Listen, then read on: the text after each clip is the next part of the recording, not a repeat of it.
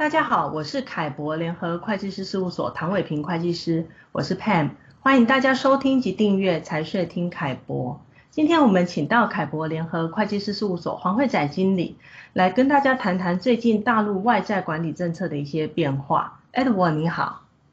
嘿，你好，各位听众大家好。呃，有在大陆设公司的听众朋友可能都知道，大陆的外商投资企业是可以申请借用外债。也就是可以跟大陆境外的企业或是银行来借款。那想先请 Edward 谈一下大陆政府对于企业的外债监管模式，在过去和现在有什么不同呢？好的，其实大陆政府对于外债一直是采用总量控管的方式来做监管，但早期的监管对内外资企业的规定其实不太一样。过去内资企业举借外债一般需经由外汇管理局或发改委的审批。来确认公司可使用的额度以及资金用途，限制比较多，而且手续也是比较复杂的。而在外资企业的规定上，外资企业可以按照公司登记的投资总额和注册资本金的差额，也就是我们所熟知的投注差范围内，自行举借外债。那目前的外债监管模式是根据二零一七年中国人民银行发布的第九号通知规定，内外资企业都统一采用一致的口径计算可使用的外债额度。并且第九号通知也规定了企业可以自主开展跨境融资。那上面提到的外在监管方式的改变，对企业造成的影响是什么呢？从刚才的说明可以了解到，早期的外在监管模式对内资企业的限制其实是高于外资企业的。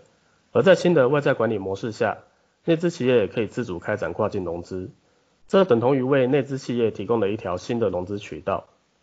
而对外资企业来说，若适用新的政策，较原先的投注差模式，可以增加公司的外债额度的话，那外资企业其实也可以选用新的外债管理模式来举借外债。那刚刚你谈到第九号通知啊，让内外资企业采用一致的口径计算可使用的外债额度，那可以说明一下是怎么样来计算这个外债额度呢？OK，呃，简单来说，第九号通知规定企业可以使用的外债额度。其实就是公司净资产金额的两倍，但是在今年的三月份，外汇管理局也发布了第六十四号通知。六十四号通知对外债额度计算公式有进行了参数调整，因此目前企业可以使用的外债额度，其实已经提高为公司净资产金额的二点五倍。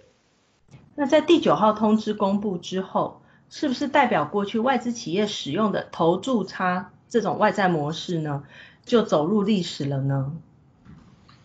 其实，在二零一七年第九号通知发布之后，有对外资企业设定了一年的过渡期，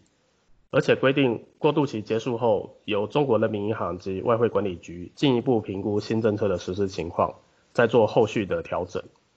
但是截至目前为止，主管机关并未进一步说明外资企业是否需要全面改采新的外债管理模式，因此现阶段外资企业仍可选用投注差模式来申报外债额度。了解。谢谢 Edward 今天的说明。针对这个议题，大家可以参阅凯博联合会计师事务所网站上凯博观点的相关文章。如果有任何问题，也欢迎直接洽询凯博联合会计师事务所。谢谢大家今日的收听。